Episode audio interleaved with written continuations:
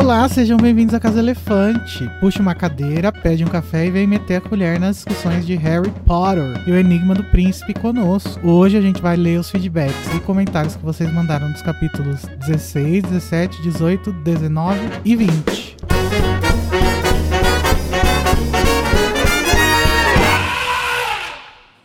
Gente, não se esqueçam que a Casa Elefante contém spoilers e conteúdo adulto. Eu sou o Igor Moreto e tô aqui com a Lari. Oi, Lari. Oi, gente. E com o Danilo. Oi, Danilo. E aí, pessoal? Boa noite. Lembrando para quem tá ouvindo no feed que esse, esse episódio é gravado numa live no YouTube. Então, se você quiser ver nossas carinhas, é só entrar no link aí na descrição do episódio. Mas eu não recomendo, e aí já vou aproveitar para fazer um disclaimer, porque hoje estou na fossa, muito fundo na fossa, assim, no fundo do buraco, porque o meu cachorro Bilbo morreu hoje cedo. Descansa em paz, Bilbo. Nem vou falar muito, senão vou começar a chorar, e eu acho que isso é coisa de influencer, né? Não é pra mim. Quem te conhece sabe, né? Quem me conhece sabe. É, então eu não vou ler os comentários por, pra, porque eu não tô muito no, na vibe. Mas eu vou estar tá aqui porque eu queria me distrair. Eu gosto muito de fazer a live, então eu vim fazer para vocês me ajudarem a me distrair. Enfim, quem estiver assistindo a live aí agora, galera, deem like, por favor. Quem ainda não é inscrito, quer dizer, se você quiser, né? Se você não quiser dar like, tudo bem. Pode dar dislike também. Não, se você não quiser dar like também. Oxe. Não, vai dar like. E se você não se inscreve no canal da Animagos e quer se inscrever, se inscreva também, que a gente a gente não spama que nem os outros canais, sabe? Que é todo dia mesmo vídeo, então os vídeos não chegam na, nas indicações, mas se você for inscrito, vai aparecer na sua abinha de inscritos. E aí você vai poder ver sempre que a gente lançar alguma coisa. Boa. É, você pode estar se perguntando como eu faço para participar do Meter na Colher, ter meus comentários lidos. Então, Danilo, você sabe dizer para os nossos ouvintes as duas formas que tem? Sim, sei. Você pode mandar pelo Telegram ou também o Telegram, né? Que o grupo do Telegram tem todos os ouvintes da Casa Elefante, ou pelo menos os mais legais. Para entrar, você é, digita t.me barra o grupo elefante você vai entrar no grupo, tem várias discussões além dos feedbacks dos episódios. E, e se você a, a hashtag feedback, senão a gente não acha depois. Isso, boa. Bota a hashtag feedback pra não ficar perdido quando você for mandar. É quando você for conversar sobre outra coisa, não bota hashtag nenhuma. E você também pode mandar o que equivale a uma carta numa coruja, que é um e-mail para a casaelefante.animagos.com.br é, valorizem esse domínio aí, arroba animagos.com.br usem esse e-mail. Além do Telegram. Mas o que for melhor para você, querido ouvinte. O que for melhor. Sim. E você também pode apoiar o Animagos e a Casa Elefante aqui nesses apoios que estão aparecendo embaixo da Larissa. Olha ela lá. Como uma. É, aquela pessoa de, do programa da Sônia Abrão. Ou do Fantasia, né? Aquelas mulheres que é isso. massageando a televisão, a moto. Mas quem tá ouvindo só, né? Saibam que vocês podem apoiar no PicPay, o picpay.me barra animagos, no Patreon, patreon.com barra animagos, ou enviar um Pix sem é, compromisso. É, no PicPay e no Patreon, se você apoiar com mais de 5 reais ou equivalente né, em dólar e euro, que agora a gente tem um apoiador que dá em euro. Olha que chique. É, gata. Você pode participar dos episódios e receber o episódio com antecedência. As pessoas que nos apoiam com mais de 15 reais é, recebem também a pauta. Eu não sei, talvez algumas pessoas achem que isso não faz não, diferença, mas tem gente que já pediu pra gente disponibilizar a pauta, então agora a gente disponibiliza com essa paywall. Uhum. Não, gente, brincadeira. Se alguém quiser uma pauta específica, pode pedir que a gente manda. Mas todas as pautas são mandadas para os apoiadores. Não tem nenhum segredo de Estado, não, as nossas pautas, não. Espero não, que não, é porque pauta... eu não reviso antes de mandar para os apoiadores, eu simplesmente mando. É bom a gente ficar atento. É, essa é a pauta versão soft.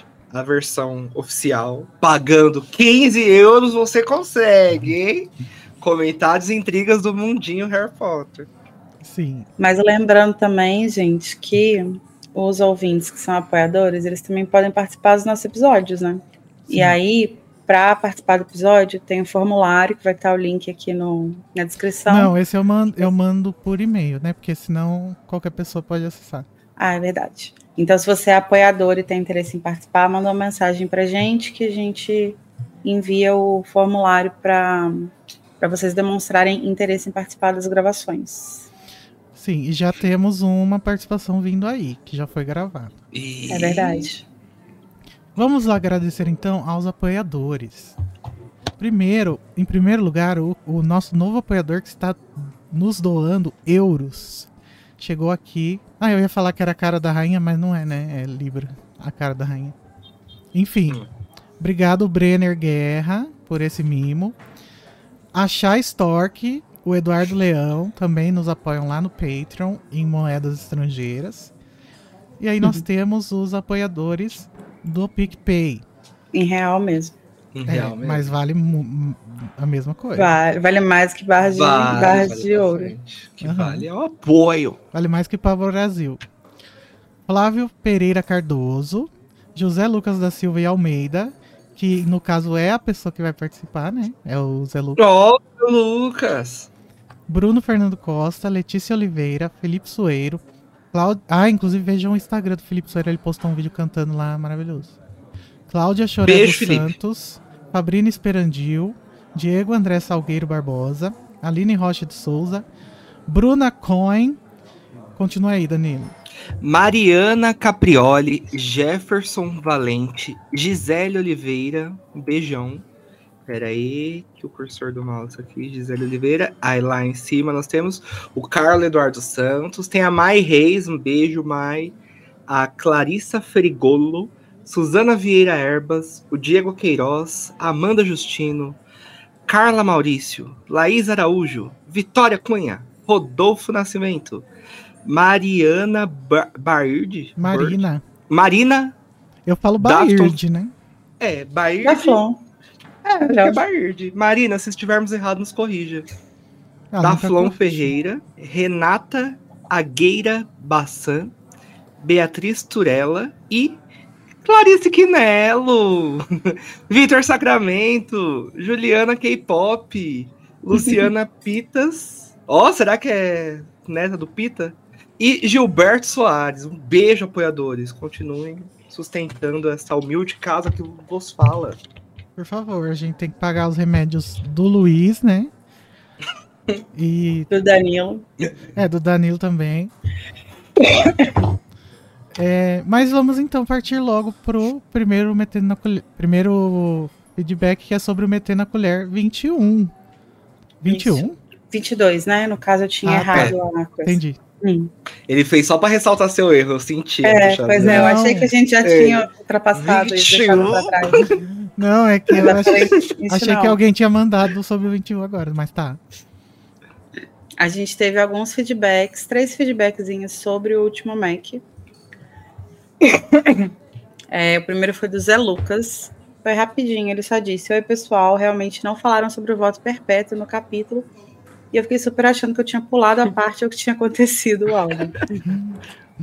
Sim, gente, porque no Faz capítulo sentido. O Voto Perpétuo, eles não falaram sobre o voto perpétuo. Eles, É os isso. hosts. Daí na, Complicado, né? na live falaram, nossa, falamos sim. Daí eu já não, não tava mais confiando, mas o Zé Lucas veio pra confirmar. Obrigado, Zé Lucas, por arrancar a máscara dos hosts. Temos também um comentário do Rafael Vilas Boas. Ele disse: Olá, Elefanters, adorei o episódio. E como é bom ver vocês em vídeo. Fiquei muito feliz por terem lido meu comentário, ouvido.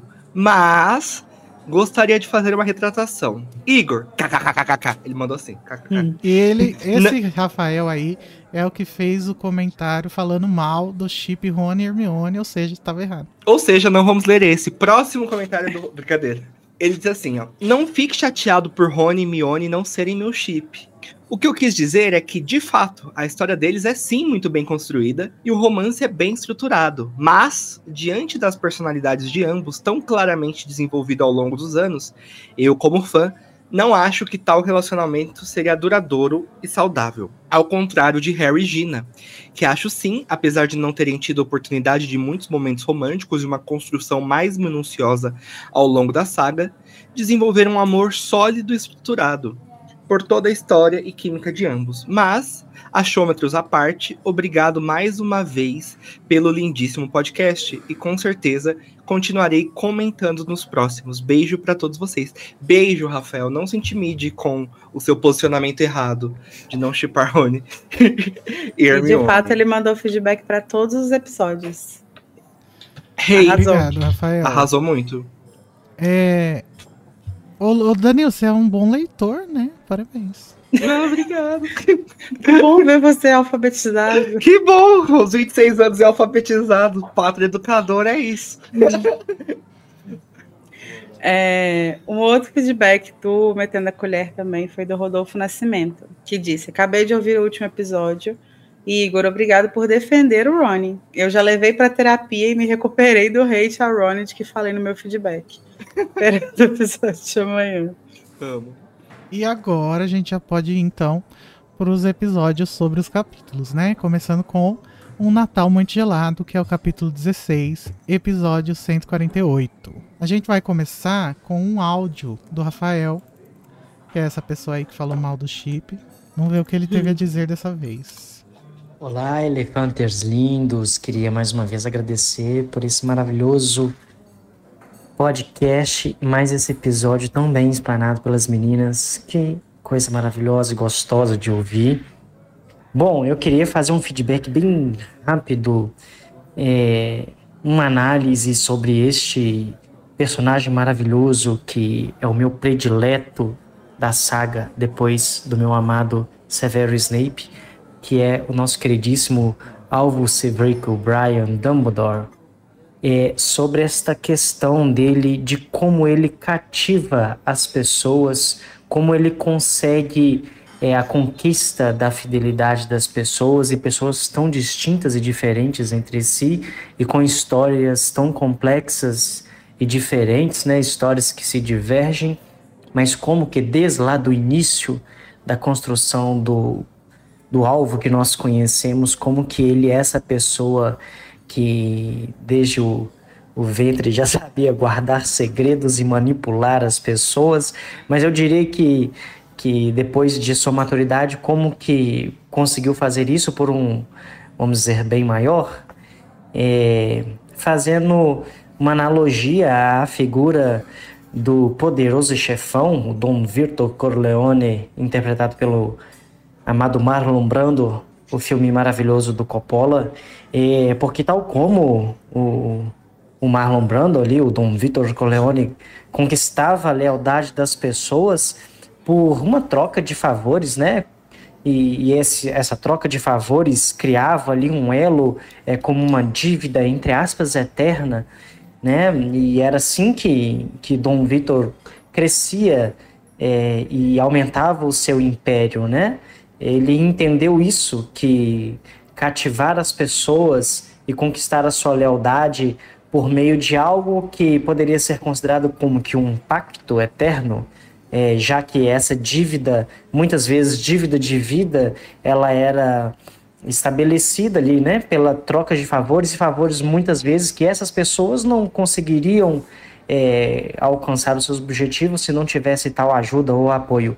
E o Dumbledore ele faz isso com muitas pessoas, né? Ele fez isso com o Lupin quando ele é, trouxe o Lupin para Hogwarts, sendo ele um lobisomem e concedendo ao Lupin uma condição de vida que ele jamais imaginaria que poderia ter, né? E, e, e construir ali a, é, uma vida com amigos leais é, e ter uma vida dentro do possível normal, também é, a dívida é, que o Hagrid tinha com ele, né, essa gratidão, quando eu digo dívida, digo um, essa gratidão por tudo que o Dumbledore faz, né, em acolher o Hagrid sendo filho, sendo meio gigante, o filho de uma giganta, né, com, com um bruxo e e como que o Dumbledore depois faz com que essas pessoas sintam, né, tem esse eterno sentimento de dívida ao ponto de fazer, é, de aceitar tais missões, né, o Lupin viver no meio dos lobisomens e o Hagrid e viver no, com os, os, gigantes, e da mesma forma o Snape, né, como que o, o Dumbledore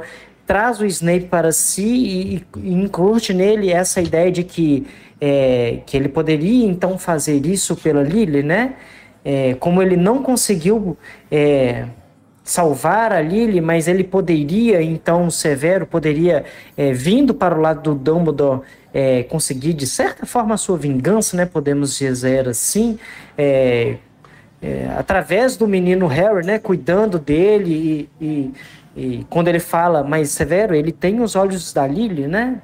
E ele consegue convencer o Snape. Então eu acho que essa analogia é uma analogia muito interessante assim de se fazer, como que a J.K. constrói o alvo com várias nuances e uma delas é essa, né? Como que ele consegue ter esse ciclo ao redor dele através dessa técnica, dessa tática que foi a mesma que o Dom Vitor Corleone usou. É isso, meus queridos. Desculpe pelo áudio gigante. Um abraço a todos. Amo vocês. Polêmico, né? É. Porque Rafael, você tá querendo me matar? Ele tava, criticou o Rony Hermione, agora criticou o Dumbledore. Criticou não, né? Ele fez uma análise aí, uma crítica. Ah, eu acho que é uma análise que, uma analogia que faz sentido, assim, né? Porque acho que o, o Vitor Corleone também é uma pessoa que no caminho dele ali ele acaba fazendo é, escolhas que machucam pessoas, né? Que tipo, uhum. tipo, tem suas consequências ali que nem sempre são positivas. É, mas no fim das contas ele tá jogando ali, né? Ele tá jogando com as peças que ele tem para conseguir o que ele quer. Acho que a única coisa que muda muito assim é que a, a, a, o que ele quer é muito diferente do que o Dumbledore quer, né? Então assim, Sim. os objetivos são bem diferentes. Mas essa Não, coisa, mas... essa mente estrategista, assim, acho que faz sentido. Sim, mas eu acho que uma outra coisa que muda muito é o fato de que o Dumbledore ele consegue essa sensação de dívida que as pessoas têm através do respeito, do acolhimento, do, de é. características é. positivas, né? Ele não precisa colocar o cabelo, a cabeça do cavalo na, na cama de ninguém, né? É. E é uma coisa que é uma coisa que a gente falou também sobre o Voldemort. Ele bota a cabeça da Corsa na, na cama do Snape e fala: "Vem aqui trabalhar para mim". A gente falou sobre o, a, uma diferença entre o Voldemort e o Dumbledore, né? Que é essa que o Voldemort ele lida com seus seguidores, ele ele angaria seguidores e ele mantém seguidores através do medo. E o Voldemort uhum. e o Dumbledore é através do sei lá, do amor, da É, eu acho que na, na saga a gente tem três é, exemplos, né, disso assim. Acho que o Voldemort ele tem essa coisa do medo, da ameaça. O Grindelwald ele tem uma coisa de de admiração mas meio que de sedução, assim, uhum. e tal. É Enquanto que o Dumbledore, ele tem a coisa da admiração também, mas é mais pelo respeito, né? Uhum. E gratidão, né? É, eu acho que o Dumbledore, ele só... Eu acho que no caso do Corleone e da situação, né, de máfia que ele está inserido, ele precisa muito mais é, manipular as pessoas com objetivos sórdidos, assim, sem julgamento de valores. Enquanto o Dumbledore, ele só se aproveita. Não é que ele se aproveita, assim, parece muito pejorativo, mas, tipo assim, a oportunidade tá ali, sabe? Ele fala, ah, já ajudei essa pessoa, por que não ela me ajudar a salvar o mundo agora, sabe? Então, acho, é uma nuance isso, né, da gente achar o que é mais bonitinho, o que não é e tudo. É, eu acho que é muito. É, acho que esse é um problema que a gente já discutiu em alguns momentos é, em episódio, em live e tal, é que eu acho que boa parte do fandom hoje olha para a série com um olhar muito puritano, assim, e de uhum. tipo, você é, só é justo você jogar com armas é, que sejam completamente limpas, né? Limpas, é. E isso não existe numa guerra, né? Não tem como você conseguir a, a, mover as coisas do jeito que o Dumbledore move é, sem sujar a mão, assim, não tem como. Então, assim, uhum. eu acho que ele ainda consegue sair bem limpo, na verdade, assim, né? considerando tudo que ele estava fazendo ali, considerando tudo que ele, todas as peças que ele estava movendo, todas as pessoas que ele estava envolvendo. É, ele, eu acho que talvez o momento mais duro que a gente vê dele ali é com o Snape, quando o Snape vai pedir a ajuda dele lá a primeira vez e ele meio que tipo, ah, eu não eu tenho nojo de você, uma coisa assim. Uhum. E que ao mesmo tempo é super justificado, assim, sabe? Tipo, é um comensal da morte pedindo ajuda para ele, ele tá tipo, eu tenho que ajudar você, sabe? Então, é, é, eu acho que esse olhar muito puritano, ele faz a gente é, perder de vista o tamanho das coisas que estavam em jogo, né? E no fim das contas, o que a gente tem que pensar é que as coisas conseguiram funcionar com o mínimo de casualidade possível, assim, né? Então, acho que ele foi um bom jogador. Foi, é, ele tinha as peças e ele sabia usá-las. Ele não plantava nenhuma peça ali, não criava nenhuma situação, né? É, ele não, ele não acolhia as pessoas para usá-las, né? Ele, usá-las por, ele usava elas porque elas já eram fiéis a ele. A Suzette Exato. falou no chat assim: Nossa, o Dumbledore teria dado um vilão muito top se ele tivesse se juntado com o Grindel. E teria, por isso mesmo que ele se arrepende tanto, né? Porque ele sabe disso. Essa que é a coisa mais interessante dele, né? Acho que ele é uma, um personagem tão interessante justamente porque ele teria se dado muito bem nos dois lados. Uhum. Exato. Enquanto que o Voldemort jamais conseguiria, o Grindelwald também jamais conseguiria, eu acho. Mas o Dumbledore é, é justamente essa capacidade dele de poder agir dos dois jeitos, assim, é que faz com que ele fique tão assombrado, assim, porque acho que para ele é muito fácil a tentação, né, de, de, de ceder a, a, um outro impulso, assim. E eu acho que o Dumbledore, ele era desses, né, o que se foi obrigado a se conhecer melhor, né, uhum. a ter o autoconhecimento, assim, uma coisa quase que terapêutica, porque... que o Dumbledore fazia terapia?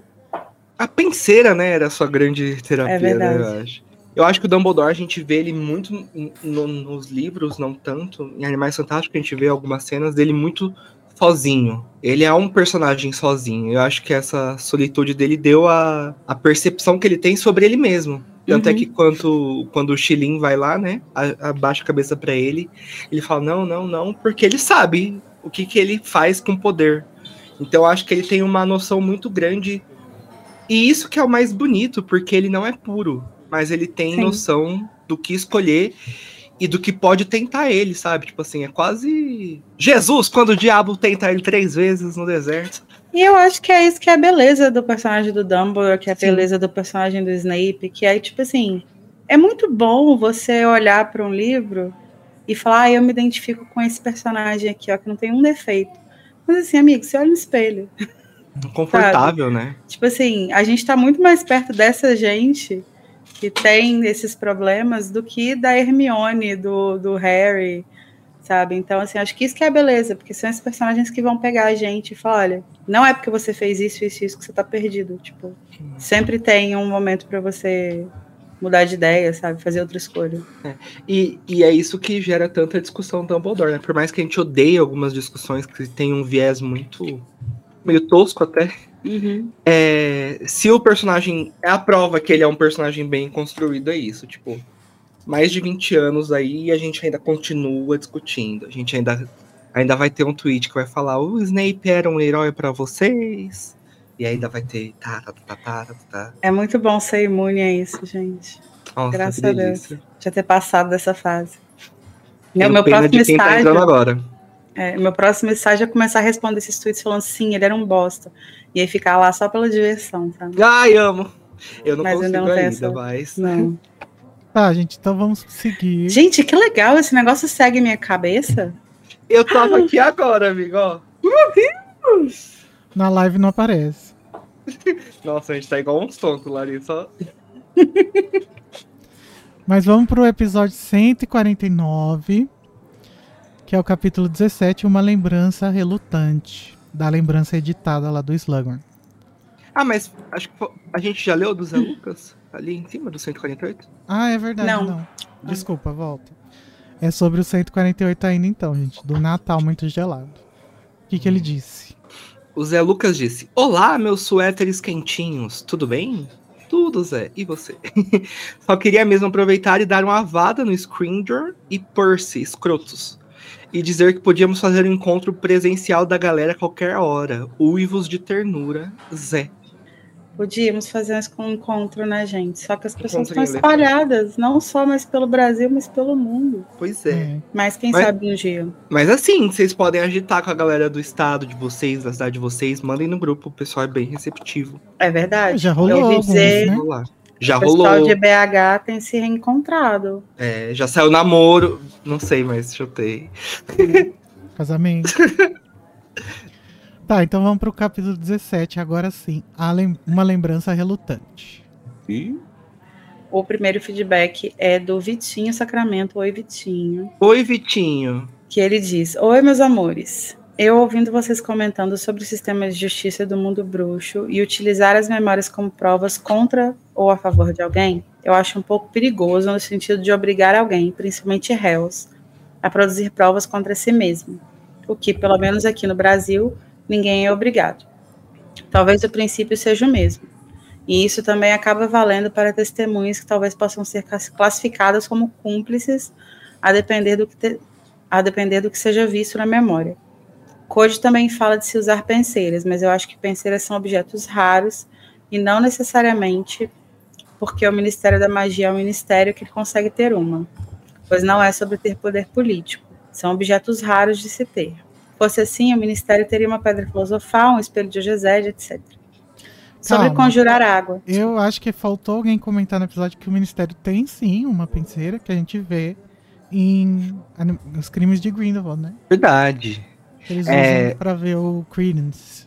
Só que é uma penseira mesmo, fica meio dúbio, não fica? Ah, eu acho que eu acho que no roteiro tá não é, no... é uma penseira. Vou pegar o roteiro. Mas não é no coisa dos Estados Unidos isso? Não, não. é no Ministério é, Britânico. Não, não, não. Mas, assim, eu concordo com o resto do comentário do Vitinho. Assim, eu acho que essas coisas que a gente. É, esses argumentos que as pessoas costumam falar, né? Ai, dá veritaserum, ai, penseira, ai, não sei o quê. Eles são argumentos que vão todos contra essa ideia, né? De que você tem o direito de não produzir prova contra si mesmo. Uhum. Então, acho que faz sentido que que eles não sejam usados.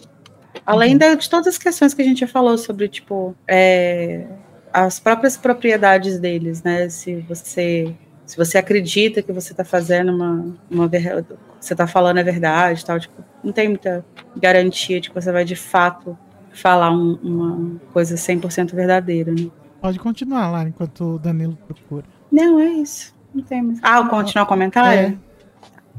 Então, o Vitinho continuou assim.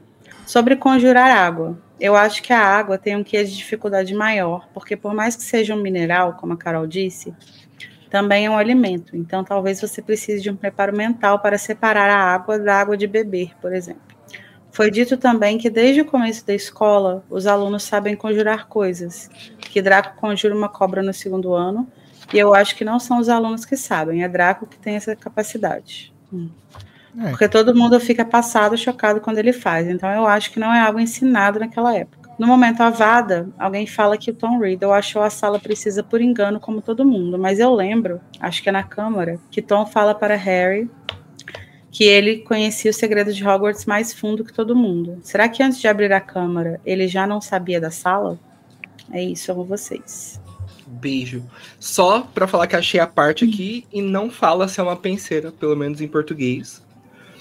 Só diz assim, é, Newt, é, ao ouvir isso, Newt franze o senho, observando o rosto de Credence surgir na superfície da mesa. No filme parece muito uma penseira, né? Agora eu não sei se é um feitiço ali só para falar, só para ilustrar no filme, não sei. É um recurso visual do nosso amigo Yates também. Jamais saberemos. Nunca saberemos, nunca, nunca. Ah, agora esse negócio da água que o bichinho tava falando, né? É, eu não lembro exatamente por que, que isso estava sendo discutido. O que, que acontece nesse episódio que tem. Também não me lembro. Porque assim, eu sei que no episódio que eles vão para a caverna, o Harry fica tentando conjurar água, né? Uhum. Acho que eles estão aprendendo a conjurar água nessa, nesse episódio, uma coisa assim. É, eu acho que faz sentido é, a água ser um pouco mais difícil de conjurar, mas eu acho que de fato conjurar coisas é uma coisa muito complicada. Uhum. Tipo, tudo de modo geral, assim. É, e água me parece uma coisa meio meio elementar, assim, sabe? Uma coisa uhum. meio. entra naquele negócio de vida, essas paradas, sabe? Uhum. E quanto ao Tom Riddle saber ou não da Câmara Secreta, eu não lembro da Câmara Secreta, não, da sala precisa, né? A sala vai uhum. e vem, a sala que procuramos. Eu não lembro se em Câmara ele fala alguma coisa. Não lembro na saga se o Tom Riddle tem, se o Voldemort tem conhecimento da sala precisa. Mas eu acho que seria uma coisa muito banal. E apesar dele conhecer os segredos de Hogwarts, ele não valoriza essas coisas banais assim que os bruxos bons encontrariam, tipo Harry, Rony, sabe? Acho que isso não. não acho que ele não daria importância para isso. Mas o, o Tom.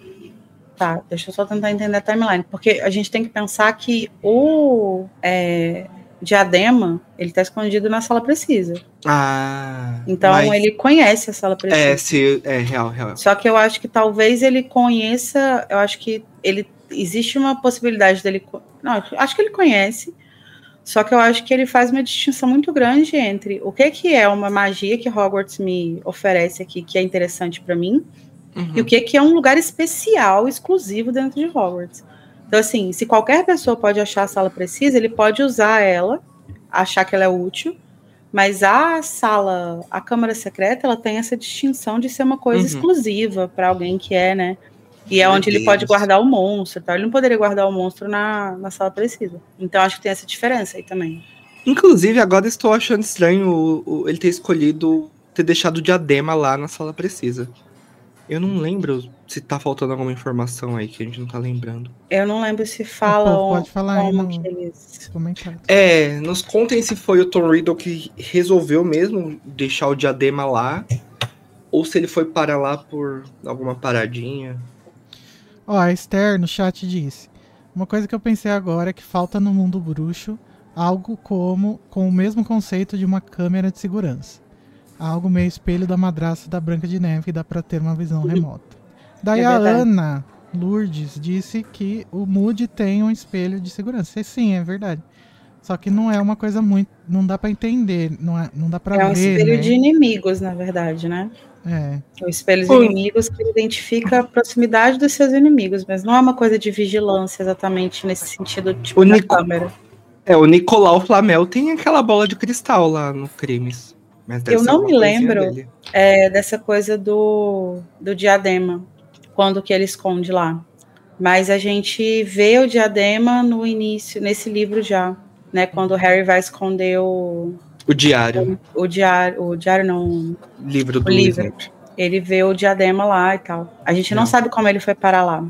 Mas. É, Olha, de acordo aqui com um artigo do Pottermore, não, não um artigo daqueles da J.K. Rowling, né? Um artigo daqueles que mencionam Patos do Canon mesmo.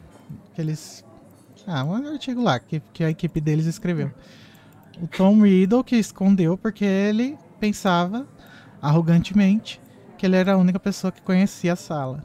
E Isso faz sentido também. Decidiu que era um bom lugar para esconder. É, a verdade, ó, o Rafael falou aqui no chat. Aparentemente ele escondeu no dia que o Dumbledore negou a vaga de, dele para professor. É, e eu lembro Olha. que o Dumbledore fala alguma coisa sobre como ele queria voltar para Hogwarts na esperança de, né, tipo, descobrir mais do, do, do, do castelo, castelo é. e tal. Boa. Enfim, vamos seguir. Seguindo agora ao comentário do Rafael Vilas Boas. Que está aí no chat. Olá, Rafael Vilas Boas. e o Rafael nos devolve: Olá, equipe maravilhosa. Gostaria primeiramente de citar o resumo sagaz de trás para frente do Code. Uma estratégia sonseriana, traiçoeira, porém eficaz e profissionalmente bem avaliada e percebida pela mestre Carol Lima. Sobre usar lembranças e pensamentos como análise para questões criminais, tem uma questão a propor. Não acho que o fato de não usar tais pensamentos para tal finalidade seja um recurso narrativo. Eles não poderiam servir como prova. Próprio Voldemort, por arrogância, não conseguia ver as verdadeiras memórias de Snape. Slughorn não soube alterar a memória dele. Ele a alterou mal. Fez um serviço cagado. Mas há de se considerar por toda a narrativa que na história existem bruxos que fazem tal mascaramento muito bem feito. Creio que o Dumble teve a sorte de contar que essa memória do professor foi de forma imperfeita alterada e achar ali a resposta final do que ele precisava. Quantas Horcruxes o menino Tom havia feito. Sobre o Ministério não investigar melhor a morte do Morfino e nem averiguar aquela memória que o Dumbledore teve acesso em tempo oportuno, não seria por conta do auge de Grindelwald? Bem como a guerra contra ele e toda a ocupação do Ministério com este caso? Explica, mas não justifica. E, e, finalizando, veio aí um Dumbledore mais impositivo, muito pelo tempo de vida que ele sabia que tinha, que era curto, e pelo consequente fato de que o menino Harry era sua estratégia final para todo o plano dar certo. Ou seja, ele teria de entender e aprender tudo aquilo em pouco tempo. E convenhamos, qualquer um teria pouca paciência, visto Harry, visto que o Harry é muito lento para sacar as paradas. É isso, seus lindos. Muito obrigado por todo o conteúdo de qualidade e por alegrar nosso mundo trouxa com tanta maestria na abordagem de HP. Vocês são perfeitos. Perfeito é você, Rafael. Ah, obrigada, Rafael. Muito obrigado. Eu também achei bem perto de perfeito, Rafael. Você se é. inscreveu para participar? Você não é apoiador? Tá esperando o quê? Bom, deixa, deixa eu ler o próximo, vai. Ok. A Samara Ribeiro. Será que ela tem 17 anos ou teria se estivesse viva? Desculpa, Samara. Perdão. Olá, Elefanters, que me acompanhou, que me acompanharam nas idas e vindas do trabalho e nos momentos de faxina. Conheci o projeto ano passado e dei aquela velha maratonada e só agora consegui acompanhar vocês. É a primeira vez que participo aqui e é mais questão de dúvidas do que comentários. Sim, bem-vinda. Tomara que a minha piada não te assuste. então, só abrindo um espacinho para comentar uma coisa do último Metendo a Colher. Vocês falando sobre efeito Mandela, eu lembrei que na minha cabeça existia um capítulo inteiro contando a história sobre a criação de Hogwarts. Tem até as imagens nítidas na minha mente dos quatro criadores em uma campina, como se estivessem planejando tudo e dali eles construíam o castelo. Parece muito aquela cutscene do Hogwarts Legacy, né? Que eles estão. Sim. Fazendo os negócios lá. Eu, sinceramente, não sei de onde eu li ou tirei isso.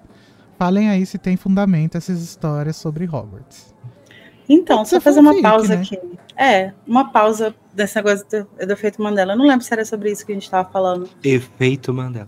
Porque eu acho que eu não participei do último Metendo a Colher, mas a gente passou por uma discussão sobre isso recentemente no grupo.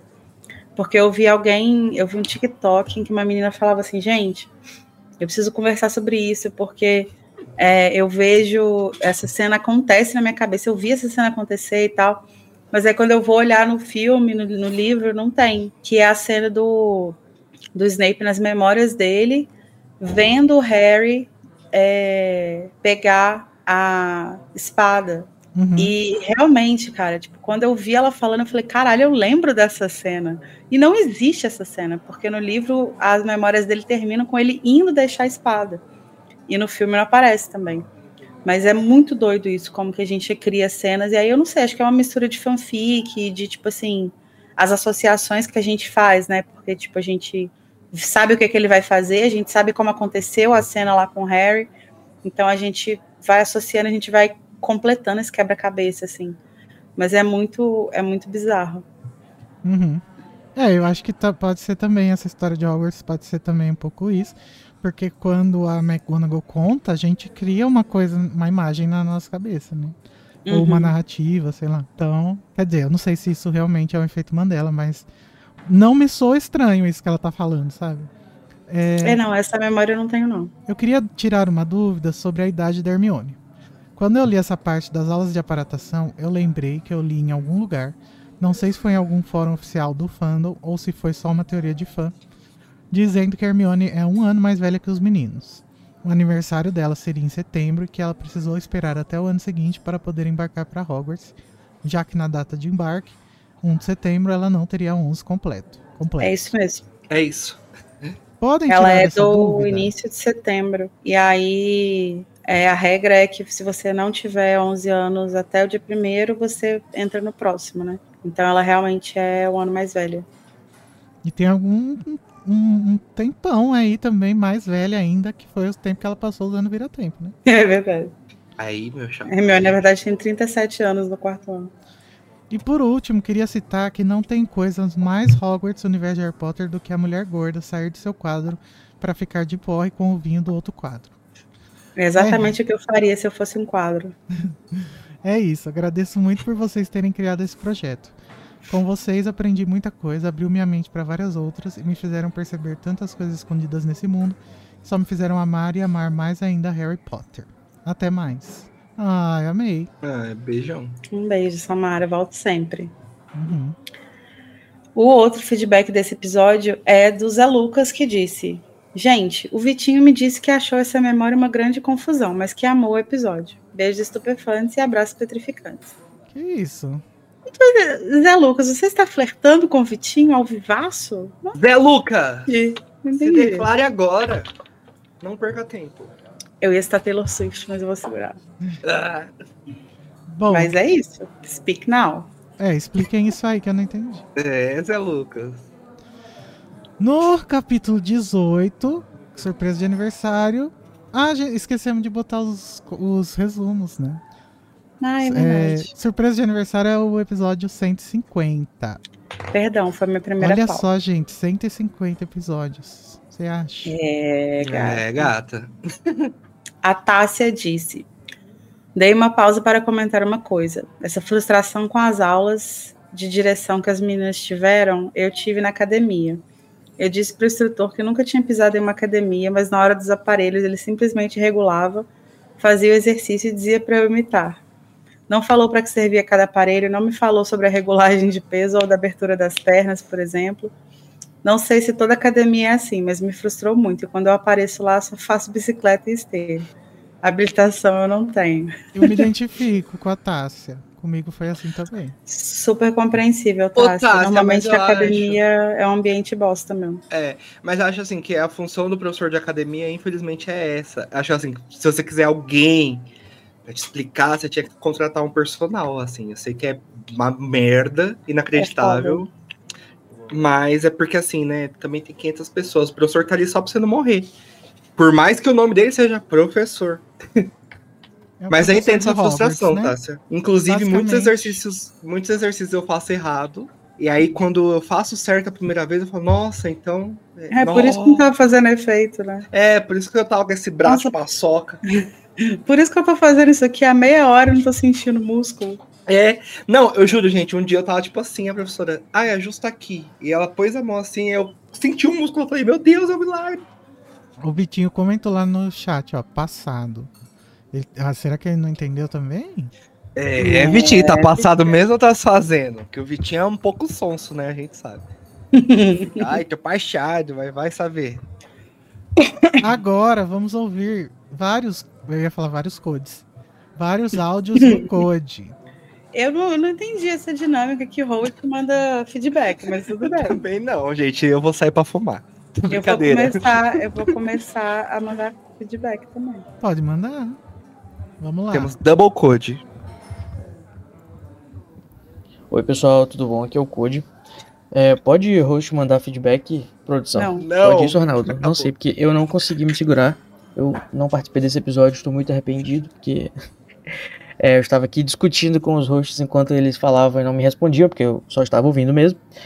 E aqui eu tenho um- alguns centavos para colaborar com essa discussão, com, as, com mais de uma discussão, inclusive, Alguns aqui do episódio. reais, né? Que ele mandou. é, não se importem com essas minhas divagações. É, eu vou começar com a crítica da aula de aparatação. Eu acho que, falando até como professor, observador de professor, treinador de professor, aquele né, que jogando a carteirada, eu acho que tem sim algumas coisas que dá para melhorar na aula, com certeza. É, tipo, o Wilkie, é, Wilkie Tycross, que é o professor, né? Inclusive tem um nome bem é, Lobo da Silva Lobo lá, que nem o Lupin. E tipo, o professor de aparatação, né? O nome dele remete claramente a você cruzar ou atravessar um espaço. Mas enfim, eu amo. Ele dá até instruções boas, assim. Eu acho que das coisas que a gente viu, tem, tem boas instruções. Mas ele deixa os bruxinhos trabalharem basicamente com a intuição, né? Acho que ele poderia trabalhar mais detalhadamente o processo, assim, com certeza. E eu digo, talvez nem explicando a teoria toda de como funciona a magia, porque é até possível que os bruxos não saibam, ou que isso não seja talvez muito relevante, essa teoria mesmo, para isso. Mas né, como eu disse, pode ser que eles não saibam mesmo, pode ser que seja uma coisa que seja um mistério, né? Eu, no meu, meu headcanon, eu acho que lá no departamento de mistérios, é, lá na sala do espaço, né, que remete mais ao espaço dos planetas, pode ser que eles estudem também o, o espaço em si, né, e o, o, como a dimensão, o espaço, né, como em tempo e espaço. E eles têm também a sala do tempo, né, e tal. Então, pode ser que eles estudem o transporte das coisas por esse espaço.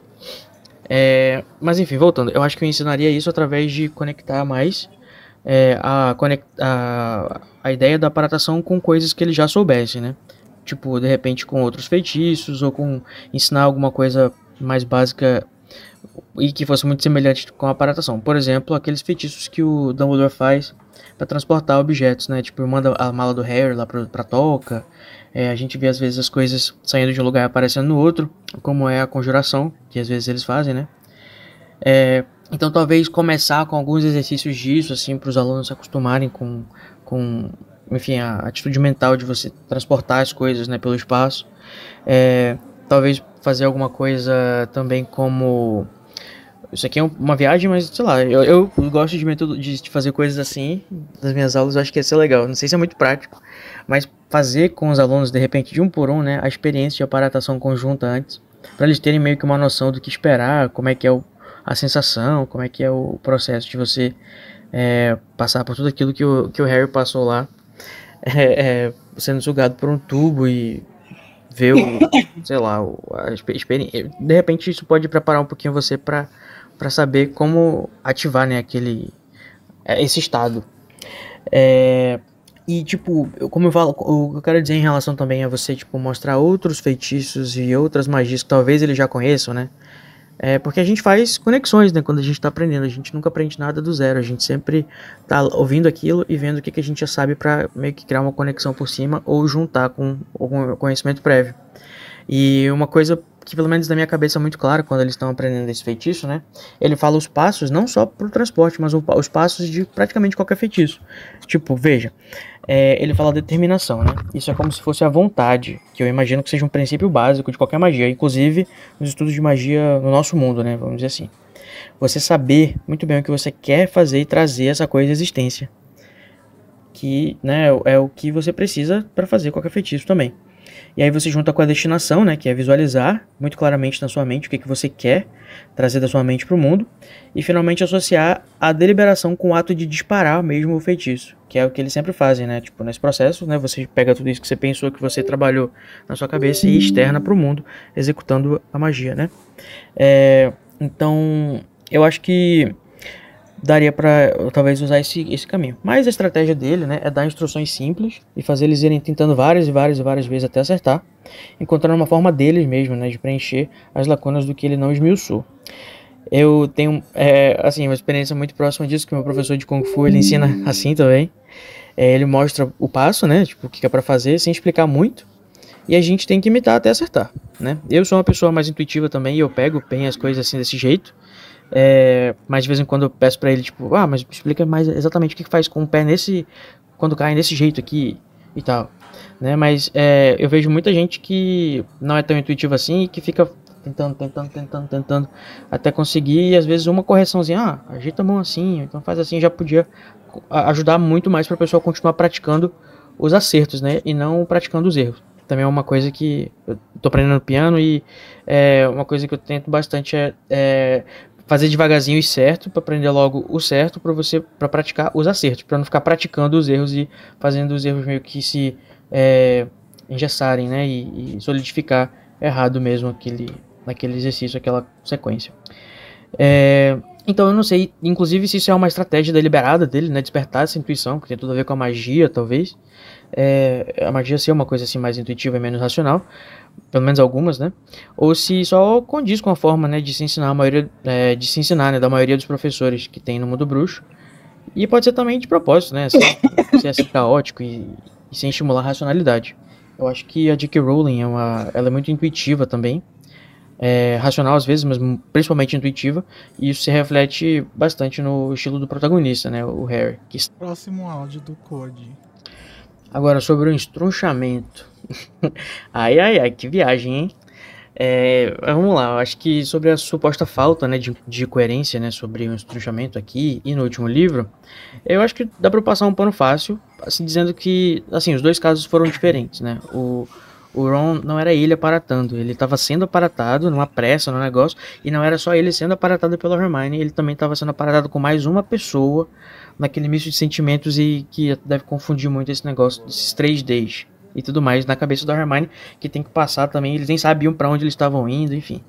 Eu acho que talvez exista mais riscos de entrunchamento mais grave, de deixar machucado assim, nesse caso, né? Que reforçaria, inclusive, porque que os pais de nenhum aluno que fica babando lá no Harry já ter tido experiência, é, nunca terem experimentado com, com os filhos, né? Essa experiência de, transfer, é, de aparatação conjunta. Eu sinto que a J.K. Rowling realmente está levando essa questão do entruxamento na galhofa, assim, tipo, uma, uma trivialidade bizarra, engraçada, é, sem, tipo, dar muita seriedade para isso. Tanto é que, inclusive, no quarto livro, né, eu tava vendo aqui, o Sr. Weasley fala que um casal deixou metade do corpo para trás. E ele fala casualmente, assim, enquanto ele tá tomando, é, comendo a sobremesa dele. Eu diria então que quando alguém aparata, assim, ativamente assim mesmo, né? Eu me aparatar, eu aparatar a mim mesmo sem ser levado por alguém, o risco de estruxamento é só de deixar o pedaço ali. Mas não sai sangue, nem você morre, se deixar sua cabeça ou metade do corpo, inclusive. É, você continua falando, talvez, sentindo e talvez até uma sensação assim meio, meio desconfortante e, e, maluca, mas assim, você só não consegue se movimentar muito bem, foi o que o, o Sr. Weasley falou. É, e é até engraçado, é uma coisa tipo que é, que é pra ser engraçada e, e, e cartunesca, sabe? Não gory, assim, tipo, ah, que nem foi no, no, no, no sétimo livro. Que a magia não sai sangue e, chega a ser bastante uma coisa assim, bem humor visual.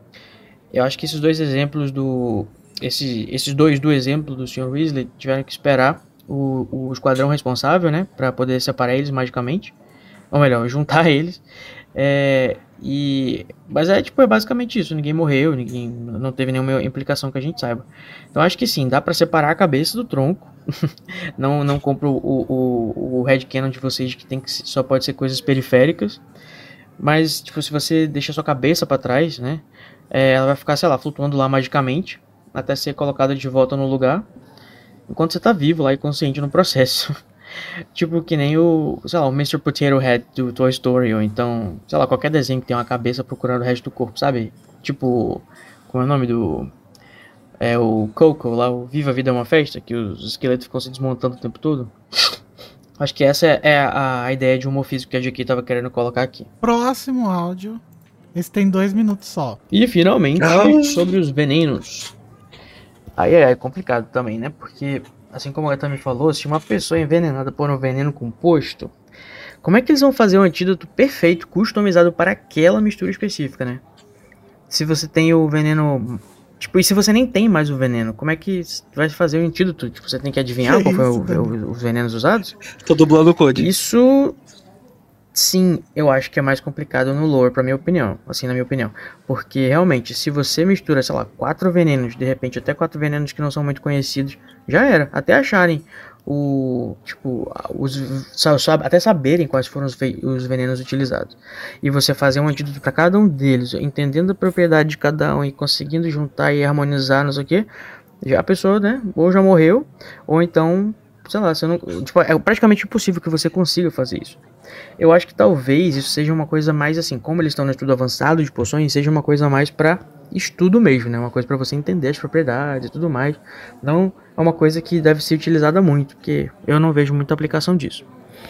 É, a não ser que exista uma forma, sei lá, de você, sei lá, fazer a pessoa regurgitar o, ela, o veneno, e aí você separa ele, que nem a Hermione faz lá com o feitiço lá, que separa os ingredientes, e, mas, sei lá, eu acho que é, é eu acho que pode ser mais, mais proveitoso para os bruxos eles tratarem talvez os sintomas dos venenos, né? E não necessariamente tentar cancelar o veneno em si. Que aí você tem, sei lá, curas genéricas para as coisas não que, os venenos causam e tal. Pode ser que seja um pouco venenos. mais por esse lado. Mas, né, gente, eu acho que já viajei demais na razão desse mundo fantástico e muito pouco racional. É, e esses são os meus centavinhos aí. É, não sei se vai pro feedback, acho precisa, né? Só pra gente conversar aqui, comentar. Porra, agora ele fala isso? Não precisa. Claro que precisa. A gente sabia que você tinha comentado isso, fizemos questão de colocar. Agora ele mandou outro de um minuto e meio. Não precisa, já Ah, mas uma coisa, eu concordo com o Luiz que as vassouras bem que poderiam mesmo ter mais instruções, né? É, eu acho que aquele, eu adoro instruções, por favor, dê instrução. É, trabalhar com intuição é muito bom também, mas às vezes a nossa intuição não, não tá faltando alguma coisa, ou você intuiu errado e aí você precisa de alguma razão ali para ajudar, né? Hum. Enfim, é porque vocês disseram no, no episódio que eles não explicaram nada, né? Só disseram suba pra vassoura e você tem que sair voando na vassoura. Na realidade, a gente nem viu as instruções, né? Caso elas tenham existido, porque o Draco lá e o Harry mudaram o curso da aula. É, e talvez exista até um cuidado de fato da instrutora de voo, deixar eles praticarem, sei lá, mais, um voo mais baixo primeiro, saber como controlar a vassoura com a mente, o peso, sei lá, como frear, é, um passo um passo a passo assim mais detalhado de como que vira para um lado, vira para o outro, como é que você faz com peso, como é que você faz para aumentar a velocidade, será que tem que levantar o cabo da vassoura ou diminuir, abaixar, essas coisas, sabe? Eu acho que é, o Harry ele realmente é muito corajoso e muito intuitivo. Porque ele sobe na vassoura e consegue fazer tudo isso de primeira. Ou pelo menos uma é, vassoura é, de verdade, né? Porque ele, a gente sabe quando ele era bebê, ele brincava com vassoura de brinquedo. É, e talvez isso até possa ter construído alguma memória muscular, sei lá, ou uma familiaridade lá no fundo. E também a questão do talento, né? Do, do, do pai dele podia ter passado para ele de alguma forma. É isso. É, um centavo sobre os comentários do Code. Acho que isso que ele falou faz muito sentido. Existem professores e professores, esse da aparatação. Acho que ele é aquele que fala, não, sente aí. E tem professor que é assim, gente, que não explica racionalmente, ele passa o conhecimento de uma forma mais empírica. E acho que isso no mundo bruxo é como as vassouras, que são como carros, e os pedestres que são. e os skis são como testralhos. Porque eu, por exemplo, quando meu pai foi me ensinar a dirigir, numa tentativa frustrada, porque a gente brigou, eu soquei o volante, foi horrível. Ele falava assim para mim: você vai sentir o carro pedindo marcha. O que, que é você vai sentir o carro? É igual voar de vassoura. Você vai sentir. Não.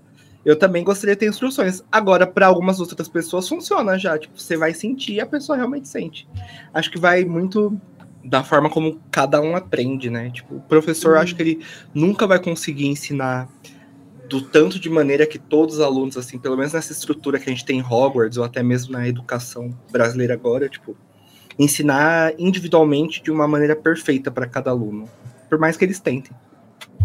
É isso. Posso ler o próximo? Pode, só queria avisar a, a Clares que tá no, no chat falando que a gente pulou um feedback dela. É porque tava no, no privado do Luiz, mas eu já tô com ele aqui, depois a gente ouve. E o Luiz tá na Anime Friends, que ele é o taco fedido. É, vamos lá. Comentário do Vitinho Sacramento. 150... Desculpa.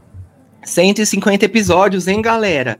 Parabéns pela marca, vocês são incríveis. Obrigado, Vitinho, você que é incrível. Então, sobre esse capítulo, eu acho essa aula de poções sobre antídotos uma das mais interessantes que a gente vê Harry assistindo. Imagino quão útil é você saber se curar dos defeitos da maioria dos venenos que se pode beber. Eu fico fascinado. Sobre a narrativa trazer o Snape como a pessoa que ensinou a Harry sobre o bezoar, para mim foi muito J.K. jogando na nossa cara quem era o príncipe e a gente lerdo sem pegar a referência. Mas também acho que faz muito sentido o Harry ter lido isso no livro de poções antes de precisar usar com Rony. Acharia inverossímil ele ter lembrado disso da aula do primeiro ano, sendo que no torneio tribu bruxo ele precisou lidar com muitas coisas perigosas. Em nenhum momento ele pensou em veneno e antídotos e, consequentemente, em bezoares. Em relação ao estrunchamento, eu também acho que quando acontece no salão principal, existem bruxos ali que estão preparados e são versados em cura. Tanto que aparentemente eles curam o aluno com feitiços. Enquanto Hermione não tem essa habilidade de cura Rony com uma poção. Então, o estrunchamento deve realmente ser perigoso. Ei, não faça isso em casa, se você não tiver uma ação rápida. O que me incomoda um pouco é que no caso de Rony, a gente sabe que ele perde muito sangue e tal no sexto ano. Não é descrito que ao deixar uma perna para trás o aluno sai jorrando sangue tal qual uma mangueira. Será que não aconteceu ou só não foi descrito mesmo por ser uma obra infanto-juvenil? Sobre o professor de aparatação explicar o que é um estrunchamento com tanta tranquilidade. Acho que ele, por ser tão experiente em ensinar isso, já viu tanto que nem nenhum abala mais. É tipo aqueles médicos mais antigos que, a, que parece que já perdeu a humanidade diante de casos complexos e só faz seu trabalho ali sem emoção nenhuma. E é isso, gente. Eu amo esses episódios onde magias novas são apresentadas. Eu fico, eu fico viajando igual a Lara em como as coisas funcionam, tipo na dúvida do Será que as pessoas perdem um pedaço do cérebro aparatando? Off, eu acredito que sim. E por isso elas precisam de CNH para aparatar. Um beijão, amo vocês. Beijo. Beijo, Vitinho. Então, eu acho que essa coisa da, do estrunchamento, acho que a gente até chegou a comentar um pouco né, no episódio. Mas eu acho que o estrunchamento ali dentro da, da aula, ele é mais controlado, né? É, é um ambiente mais controlado. Então, acho que faz sentido que não tenha nenhuma. não aconteça nada muito sério enquanto que o estrunchamento no mundo real, na vida real, numa cena, numa situação de fuga, de perigo e tal, ele vai apresentar muito mais risco. Uhum. Oh, o próximo comentário é do Zé Lucas, ele disse: Olá, meus amados bezoares, tudo bem? Eu tenho certeza de que o Vitinho achou esse episódio maravilhoso. Beijos envenenados de hidromel, Zé. Eu já entendi já. É porque no outro, metendo a colher, o Vitinho mandou vários feedbacks só com uma palavra, porque ele queria estar em todos os episódios. E agora o Zé Lucas tá zoando ele, não é um chaveco. Hum. Não, pô, seria um bom chaveco, hein? Fica, fica a dica. Antes da gente ir pro próximo, vamos ouvir o áudio da Clares. Vamos. Que está aqui no meu WhatsApp, então qualquer barulhinho vocês já sabem. Oi, gente, tudo bem? Aqui é a Clares e eu queria mandar um feedback, comentar algumas coisinhas a respeito do episódio 149, que é o, o capítulo 17 do Príncipe Mestiço. É, nossa, tem muito tempo que eu não mando um feedback aqui, mas resolvi criar vergonha na cara para falar sobre isso agora. É, então, eu fiquei pensando muito sobre a questão de utilizar as memórias é, num possível julgamento, né, na investigação de algum crime, de algum caso, nesse sentido. E eu acho, eu fiquei pensando sobre isso, e aí o que, que eu acho que, que deve acontecer? É, embora as memórias elas, elas sejam ali é, retratadas na terceira, né, como se a gente estivesse vivendo a partir daquela situação e tudo, elas também são de um ponto de vista de uma pessoa. Então, assim como a gente tem várias versões de um mesmo fato, né, eu tenho uma versão, outra pessoa tem a versão dela sobre o mesmo fato do que, que aconteceu, eu acredito que seja a mesma coisa que aconteça é, com essas memórias na terceira. Se não me engano, no, no Cálice de Fogo, quando o Harry vai assistir o julgamento do, dos comensais da morte, que ele vai ver o Karkaroff, vai ver é, a Bellatrix, etc., ele também ele tem acesso a duas memórias desse mesmo dia, né? Eu não lembro de quem são as memórias, mas enfim. Então eu acho que assim, você consegue ver a partir de ângulos diferentes, não só ângulos no sentido de posição mesmo, mas é, é, da interpretação dessas pessoas a partir de determinado fato. Então, num caso de julgamento, eu imagino que seria isso. As pessoas, é, o júri, né, ter acesso às memórias do, do réu, por exemplo, e do, de quem está defendendo e tal, é, tirar as conclusões a partir delas e fazer, então, condenar ou não é, essa pessoa a um determinado crime. Mas não, acho que não daria para a gente saber 100% a respeito disso. E ainda nessa temática, né, sobre o julgamento, é, é, utilizar essas memórias no julgamento, eu acho que seria um processo também parecido é, com a quebra de sigilo, né, quebra de sigilo bancário, quebra de sigilo telefônico, é, não deve ser para todas as situações, para todos é, é, os crimes cometidos e tudo mais, e tem que precisar de uma autorização, etc. Enfim, aí os advogados de plantão que saberão falar melhor como é que, como é que funciona nesses casos, né? Mas é isso, deve ter que pedir, solicitar a quebra desse, desse sigilo para também poder utilizar numa investigação. Mas, também outra coisa que eu queria comentar sobre é, é essa memória alterada do Slogan. É, eu acho muito legal ela aparecer dessa forma aí. É, eu meio que concordo também com a Carol quando ela fala que parece que ela foi adulterada às peças. Mas eu, eu tenho uma outra interpretação também sobre essa situação. Eu acho que o Slughorn, ele deve se sentir muito culpado, né, de, de, de ter falado sobre as Horcrux com o Tom Riddle, e ele ele alterou a memória, mas não por causa do Dumbledore necessariamente, porque ele tava com vergonha de falar com o Dumbledore. Eu acho que ele alterou para ele mesmo. Ele quer acreditar nessa versão que ele colocou aí. Sabe quando você tem que lidar com algumas verdades que são muito difíceis de encarar e de você assumir a sua responsabilidade perante isso? Não é todo mundo que consegue, né, gente? Então, assim, é, às vezes a gente cria versões alternativas aí de é, uma situação para ficar mais fácil de lidar com ela, de encarar elas, né? E, mais uma vez, a gente sabe que não tem terapia no mundo bruxo, né? Então, pode contribuir aí para ele é, querer alterar e ser mais fácil de lidar com essa memória do jeito que está aí agora. E por que, que eu, disse, eu, eu, eu acho isso? Porque no próximo, no próximo, não, nos capítulos para frente aí, é, a gente vai ver essa, é, o grupo, né, Hermione, Rony e Harry, é, falando sobre como que o Harry vai conseguir pegar essa memória, né? Porque é falado que o Veritaserum não adiantaria nesses casos é, e que o, o Dumbledore não conseguiu, só o Harry mesmo conseguiria acessar essa informação. Então, eu acho que por causa disso, é, é, sabe aquela coisa que é uma mentira que o Slogan vem se contando, vem contando para ele mesmo durante muitos e muitos anos, ele passa a acreditar nisso, e somente depois, quando o Harry vai realmente, vai tomar Félix Felices e vai realmente atrás dessa, dessa memória, que ele talvez tenha coragem de encarar essa lembrança da forma como ela realmente aconteceu, né? Então, eu acho que é isso. Eu acho que ele não necessariamente, ele não adulterou necessariamente por causa do Dumbledore, mas porque ele também tem essa dificuldade de encarar os fatos como eles realmente aconteceram. Eu acho que é isso, gente. Posso estar muito enganada, mas é isso daí. Muito obrigada. Um beijo, amo vocês. Obrigada por fazerem meus domingos mais felizes. Eu acho que faz muito sentido isso dele ter alterado para uhum. ele mesmo. A gente faz Concordo. isso mesmo, né? E eu acho que faz sentido a gente pensar nessa coisa de que é, para você ter certeza de que a memória é, é confiável, é, não, não, não ter certeza que ela é confiável, mas assim, é, você tirar a memória de uma pessoa à força é uma coisa muito complicada. Então, talvez acarrete questões muito complexas, assim, sabe? Mas eu preciso discordar da Clares em relação ao uso da memória na penseira, porque eu também. É, isso eu também.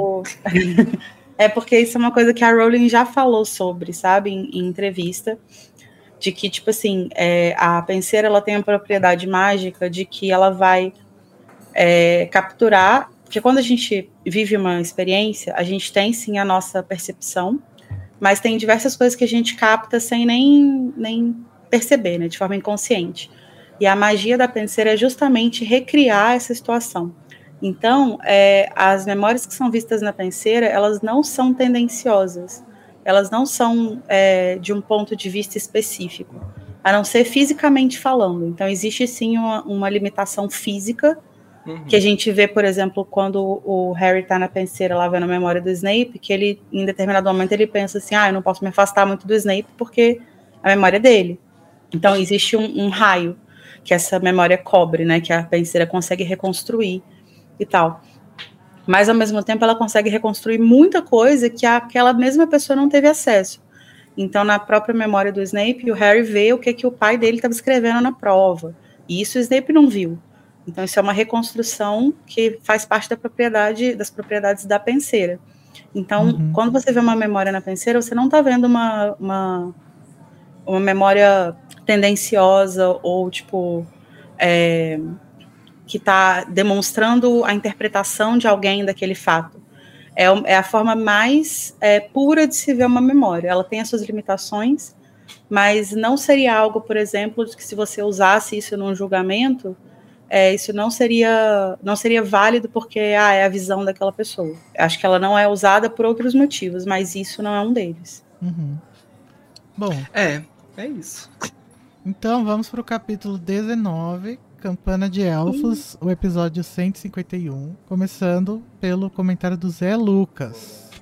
Larga, Lucas. Deixa eu ler. Cadê o Zé Lucas? Zé Lucas disse: Olá, meus elefantinhos, tudo bem? Tudo. Tudo bem.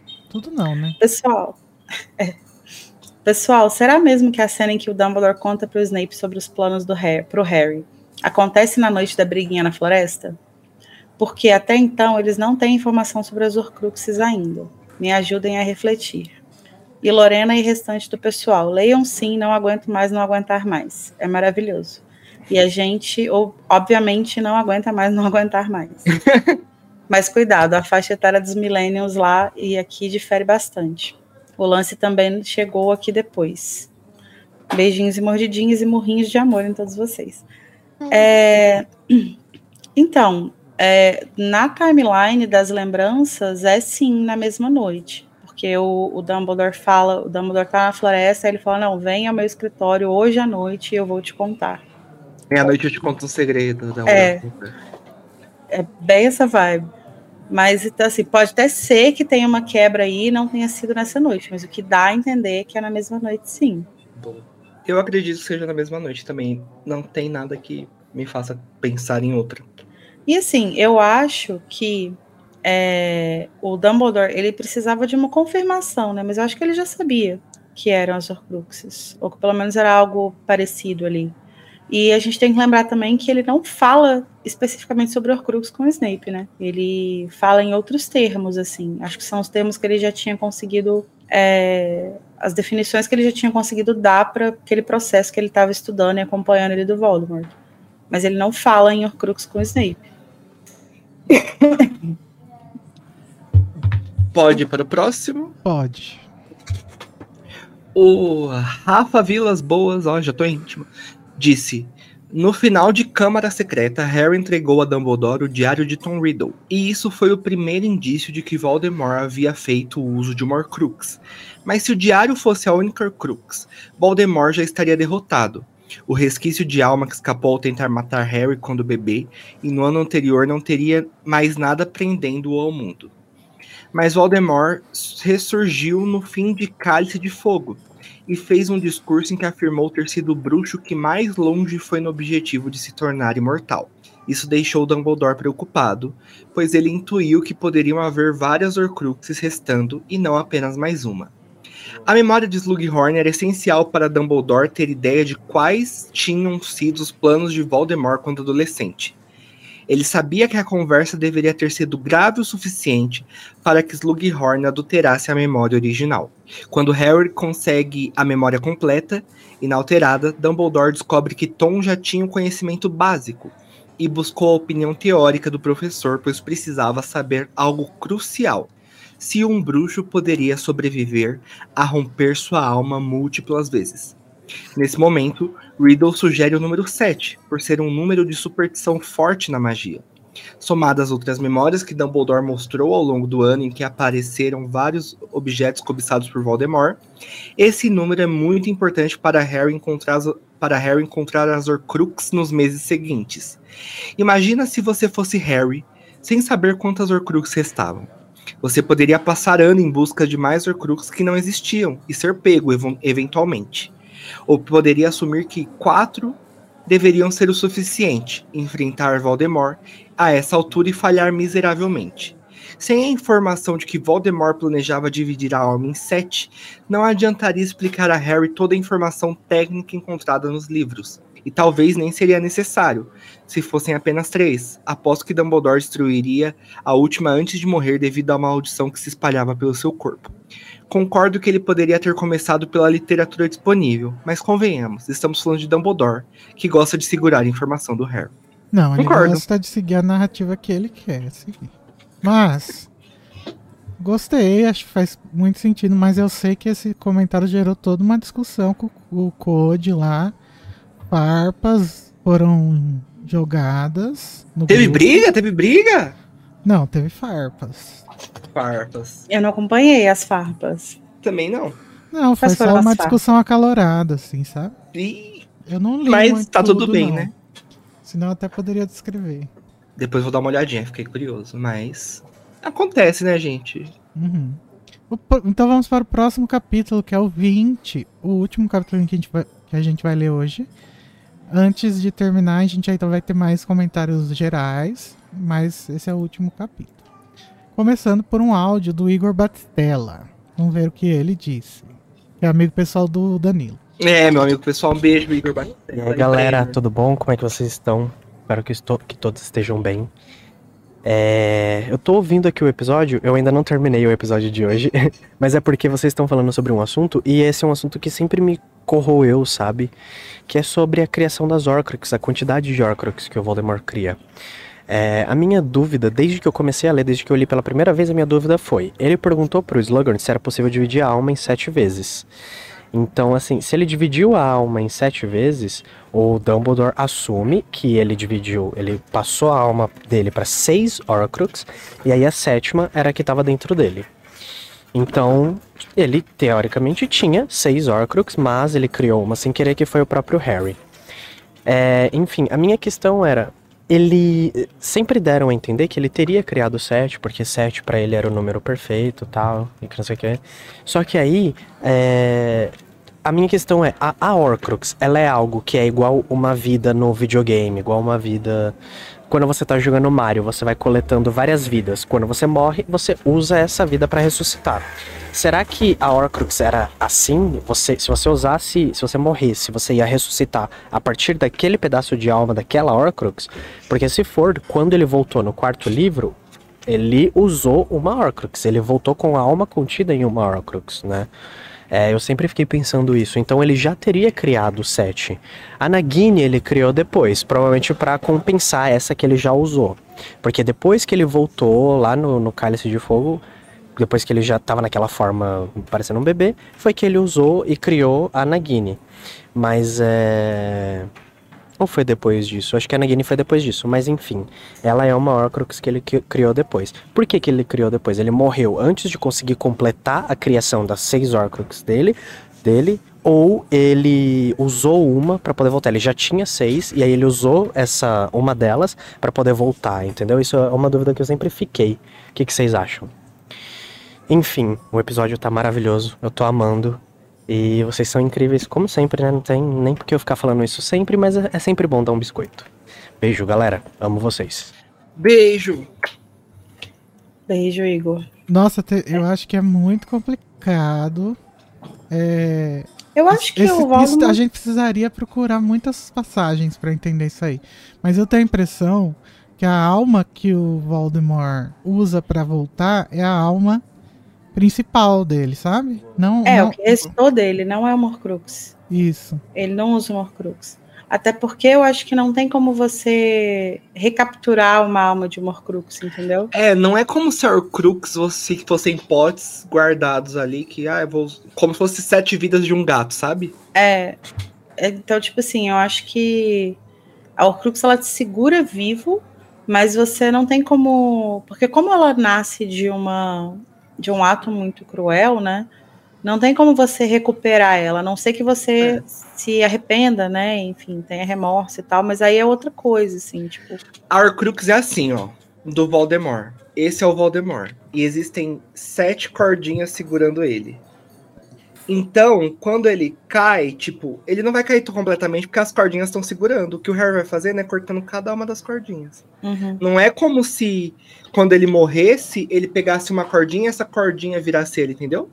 E aí quando corta todas as cordinhas, só fica ele. E aí quando tem só ele, que o Harry consegue enfrentá-lo. É. E aí o, o, o que a gente vê ele voltando, retomando o corpo no quarto livro, é o que restava dele, né? Já sem algumas partes, já, já tendo feito algumas Horcrux, mas não é ele, tipo, usando uma Horcrux para voltar à vida, é ele só recuperando o corpo para abrigar aquela parte principal dele. Sim.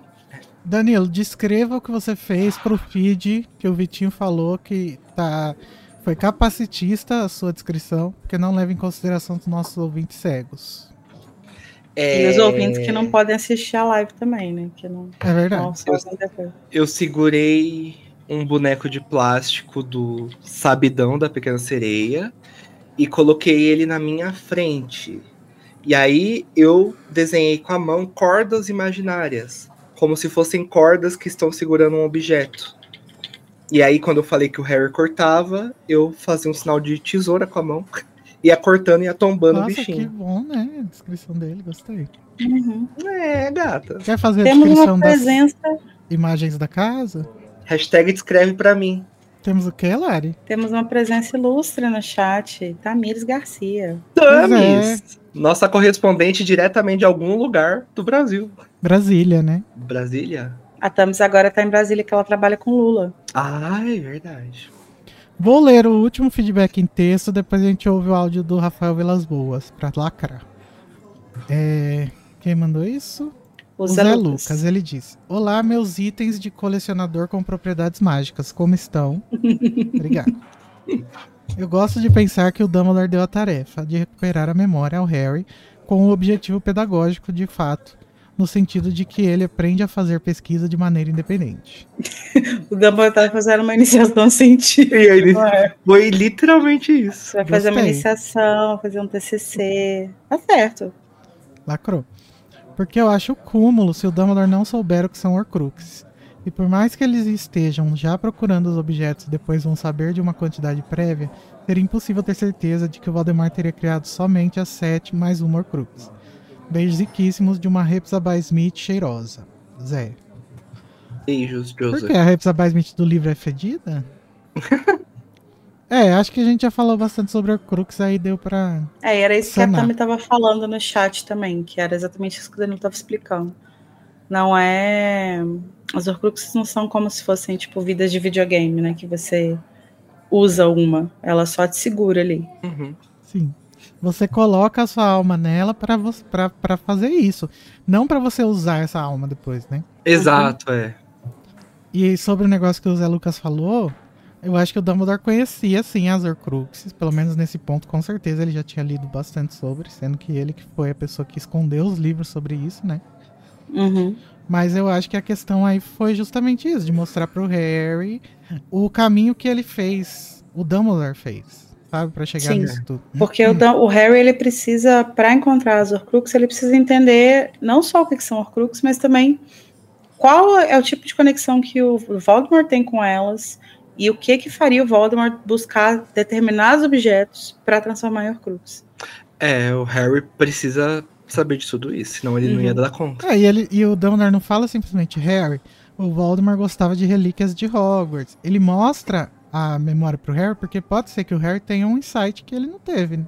Exato. E, e quem vai fazer a busca pelas Horcruxes no final das contas é o Harry, né? Então é o Harry que precisa chegar na conclusão que o, que o Dumbledore chegou. E diferente de muito de nós, muitos de nós, o Dumbledore não subestima o Harry, né? Então ele acredita no Harry. E, ó, E no seu potencial. Danilo lacrando pra cima da equipe que odeia o Harry. Jamais, jamais. Vamos ouvir então o áudio do Rafael Vilas Boas. Tem cinco minutos. Olá, Rafa. Olá, elefantes! Bom, eu vou ter que regravar meu áudio porque eu fiz uma confusão aqui. É, estou colocando hashtag aqui 152 porque vocês não soltaram aqui o 152, o comunicado. O episódio já saiu e como tem metendo a colher nesse final de semana, é, eu acho que eu vou esquecer. Acabei de ouvir o 152, então eu preciso comentar aqui. É, bom, como eu disse no meu áudio anterior, que eu acabei tendo que excluir pela confusão que eu fiz, é, vou adotar um pouco a estratégia do Júnior. É, inclusive, é, foi bom ter colocado Júnior e Luiz no mesmo é, episódio, porque para mim eram a mesma pessoa. Impossível, porque a voz desses dois é idêntica. E eu tô maratonando Casa Elefante. É, eu sempre venho atualizando os últimos seus, mas estou lá atrás também retomando. Já escutei, não estou na ordem, já escutei Câmara Secreta inteiro, o, o Prisioneiro de Azkaban também inteiro. E tô agora no Cara de Fogo, porque na verdade o Ordem da Fênix eu também já maratonei ele inteiro. E para mim a voz dos dois é idêntica, mas então lançando ótimo ouvir os dois juntos para ver que são pessoas diferentes e usando a estratégia é, do Code, vou falar uma coisa pro final que tá aqui, mais pro fim da. é, na verdade estava no meio, né? Mas é, em ordem decrescente. É, sobre a questão das Horcrux, eu acho que vale muito a pena assim, considerar que essa memória era crucial, sim. É, por algumas razões, né? O Dumbledore ele tinha é, os seus motivos para falar isso pro Harry, porque além do Tom, ele era uma das pouquíssimas pessoas que sabiam como de fato fazer uma Horcrux, porque ele tinha os livros, né? Que Hermione no sétimo livro aí usa o Atio para é, convocar lá do, do escritório dele, para ela poder também ter acesso a essas informações, mas ele sabia, né, como que é, o Tom, ele já tinha feito mais de uma, porque com o diário ele percebeu aquela é, aquele descaso dele com a própria alma dele, com parte da alma dele, então por certamente ele tinha mais, ele tinha fragmentado mais a sua alma e ele sabia é, como essa fragmentação de alma em várias partes pode deixar é, essa alma muito frágil, né? Então ele sabia que de certa forma existia um número limite, né? Não, a gente não pode bater em uma matéria em qual é, a gente sabe que aí pelo, pelo Canon, o criador da, das Horcrux foi o Yerpo Suj, né, que fez só uma, mas o Tom ele queria de fato saber é, se poderia dividir em mais. E eu acho que essa memória foi mal alterada pelo Slogan, né? Por sorte, do Dumbledore para a sorte do Dumbledore, porque assim ele conseguiu ver que ali tinha uma informação importante e o próprio Tom fala, ora, 7 não é o número perfeito.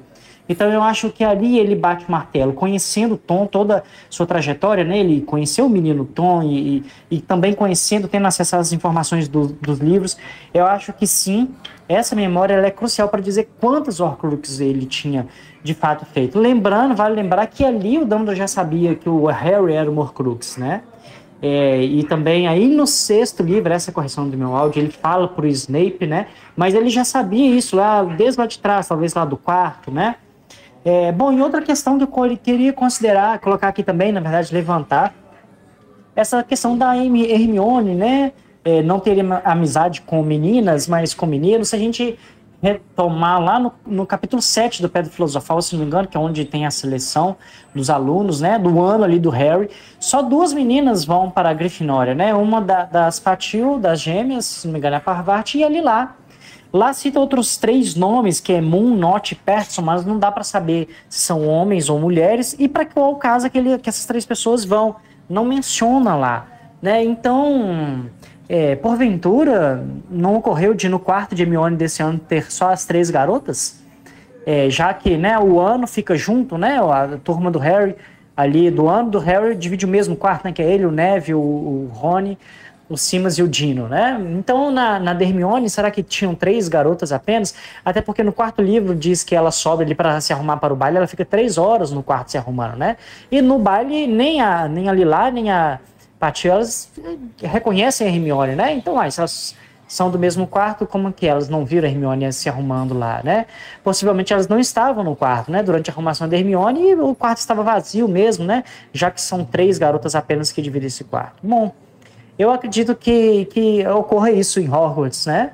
Pode ter quartos mais cheios e quartos mais vazios. E por isso Hermione não, de fato, não desenvolveu uma amizade com as duas, né? Já que as duas eram muito amigas entre si. Bom, é isso, Elefantes. Muito obrigado. Desculpa o áudio grande, obrigado pelo carinho, pelo podcast maravilhoso mais uma vez. Amo vocês. Beijo. Nós que agradecemos o carinho, hein? Muito obrigado. É, mas ah, é, se eu bem me lembro, tem um papel que a J.K. Rowling escreveu as pessoas que estavam em cada casa de cada ano e que esses nomes aí que são mencionados no primeiro livro estão lá nessa lista e são meninas da Grifinória que a gente acaba nunca conhecendo, mas uhum. elas estão lá. É, acho que ela nunca pensou nisso. Acho que ela pensou muito ali no Harry, no Rony e na Gina, que eu acho que a Hermione é bem amiga da Gina. É, e eu acho que a Hermione, a gente já falou sobre isso, né, sobre essa concepção de feminismo bem anos 90 assim da Rowling. A que gente falou essa... inclusive nessa discussão no episódio.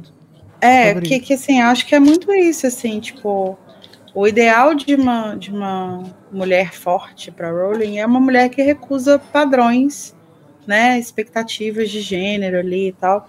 E a Hermione é muito isso. Tipo, a Hermione é essa menina que, tipo, só tá focada em estudo e tal, não quer, não, não liga para as coisas fúteis que as outras meninas ligam. Então, eu acho que, considerando isso, faz muito sentido que ela tenha se aproximado mais de homens do que de mulheres, assim. E que acho que a Gina vai ser uma pessoa que vai começar a quebrar isso para ela, né? A proximidade dela com a Gina vai começar a mudar um pouco isso. A Gina, que é outra menina fora do padrão. Outra, exatamente. É, de vassoura. Uh, padre bom. Bom, agora vamos falar sobre os comentários que não são associados aos episódios. Começando com o do V, que eu vou ler. Ah, tem que ser você. Ó, ele não participou da live hoje, hein? Hum. Ó, hoje... o que aconteceu? Hoje consegui ouvir o capítulo e eu precisava compartilhar o quanto estou feliz que entraram na pauta de vampiros no universo de Harry Potter, porque eu compartilho da mesma opinião da Larissa.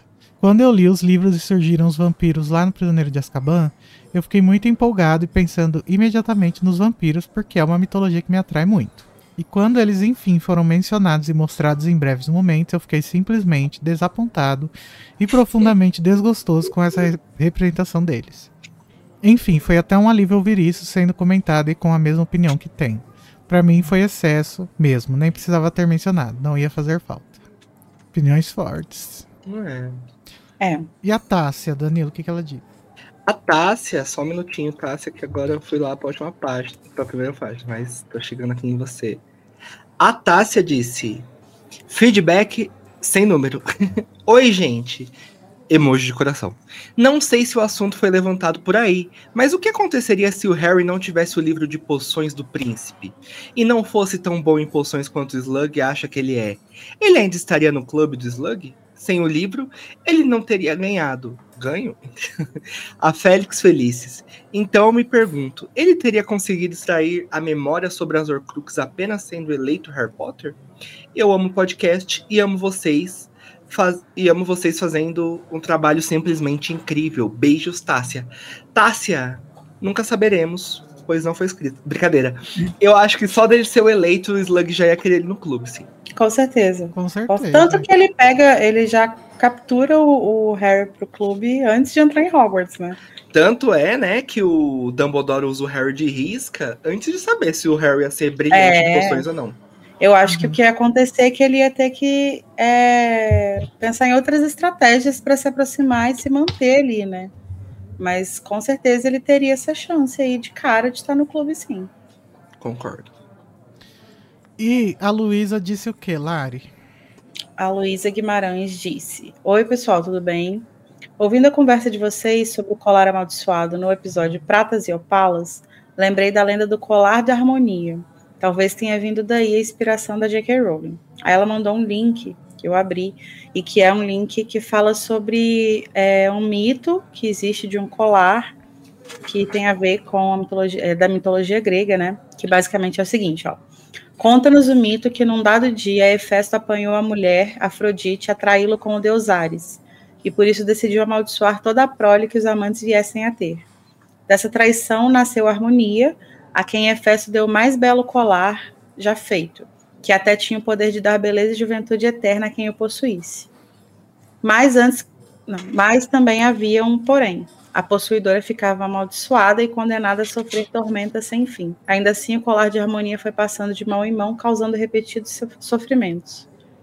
É, então, ela fala que essa pode ser uma inspiração aí, né, para o colar do que aparece no livro, de fato, né, considerando que a Rowling tem o, o, o hábito de beber muito, né, da mitologia grega e tal, para criar coisas. Acho que faz sentido. Eu acho, assim. eu acho que devem haver muitos colares amaldiçoados nas mitologias, né? Sei lá. Uhum. Não deve ser uma coisa muito, muito incomum. Uhum.